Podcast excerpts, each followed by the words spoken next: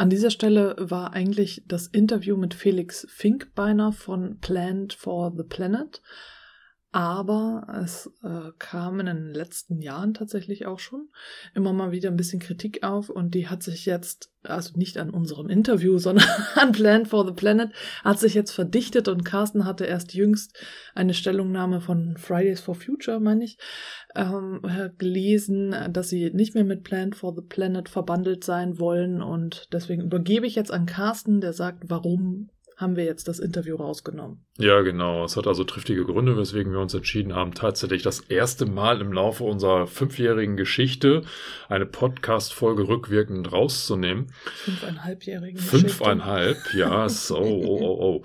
Ja, also im Grunde genommen geht es darum, dass äh, die Stiftung Plan for the Planet äh, stark an Glaubwürdigkeit verloren hat. Das sind, ähm, ist zurückzuführen auf verstärkte Medienberichte, die gerade Ende 2020 rausgekommen sind Jetzt so im, ja, im ersten Halbjahr 2021 ähm, ist auch verstärkt in den ja, Mainstream-Medien berichtet worden. Äh, wir verlinken da auch so eine, ähm, zwei, drei Berichterstattungen jetzt unter dieser Folge, falls du da ein bisschen mehr Input haben möchtest.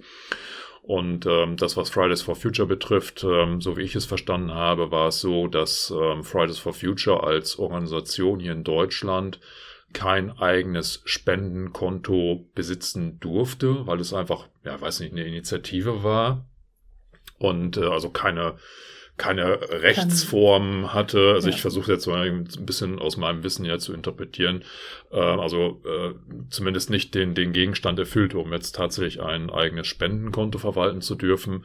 Und ähm, hatte dankenswerterweise von der ähm, Stiftung Plan for the Planet die Möglichkeit erhalten, dort ein Treuhandkonto für die Spenden von Fridays for Future dann ähm, mit laufen zu lassen. So. Und aufgrund der medialen Berichterstattung und der stärkeren zunehmenden Kritik an der Stiftung Plan for the Planet hat sich Fridays for Future dann äh, entschlossen, jetzt vor kurzem das Treuhandkonto dort aufzugeben. Die haben einen eigenen Verein gegründet und dieser Verein von Fridays for Future dient halt nur dazu, ein eigenes Spendenkonto verwalten zu können. Damit machen sie sich halt unabhängig von der mittlerweile sehr stark in der Kritik stehenden Stiftung Plan for the Planet.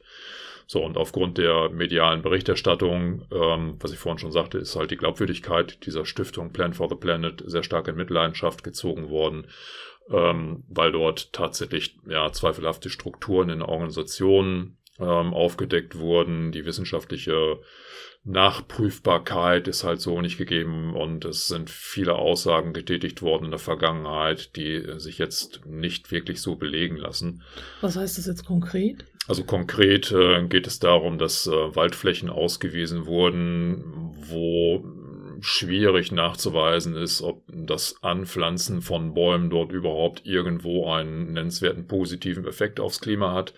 Das sind ähm, durchaus Landflächen, also es ist verschiedene Landflächen. Das fängt an bei Landflächen, die mittlerweile überflutet wurden, wo im Vorfeld schon klar war, dass das Gebiete sind, die ein hohes Risiko der Überflutung mit sich bringen. Dementsprechend sind die dort gepflanzten Bäume jetzt auch abgestorben.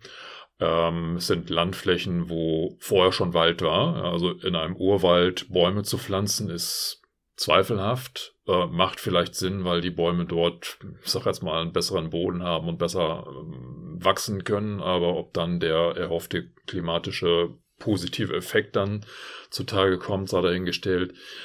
Ähm, ich habe auch gelesen, dass die angepflanzten Bäume dann nach einer bestimmten Zeit auch wieder abgeholzt werden sollten, um dann ja als ganz normales Holz dann verarbeitet zu werden. Das ähm, stellt natürlich die Frage in den Raum, wie hoch ist denn tatsächlich nachher dieser CO2 Kompensationseffekt, äh, der sich ja eigentlich erst nach Jahren dann so einstellt. Das sind also Sachen, die mir bei der Recherche so aufgefallen sind und ähm, du kannst es im Detail nachlesen. Also wie gesagt, es sind ein paar Quellen ähm, aus namhaften Medien hier unter dieser Folge verlinkt.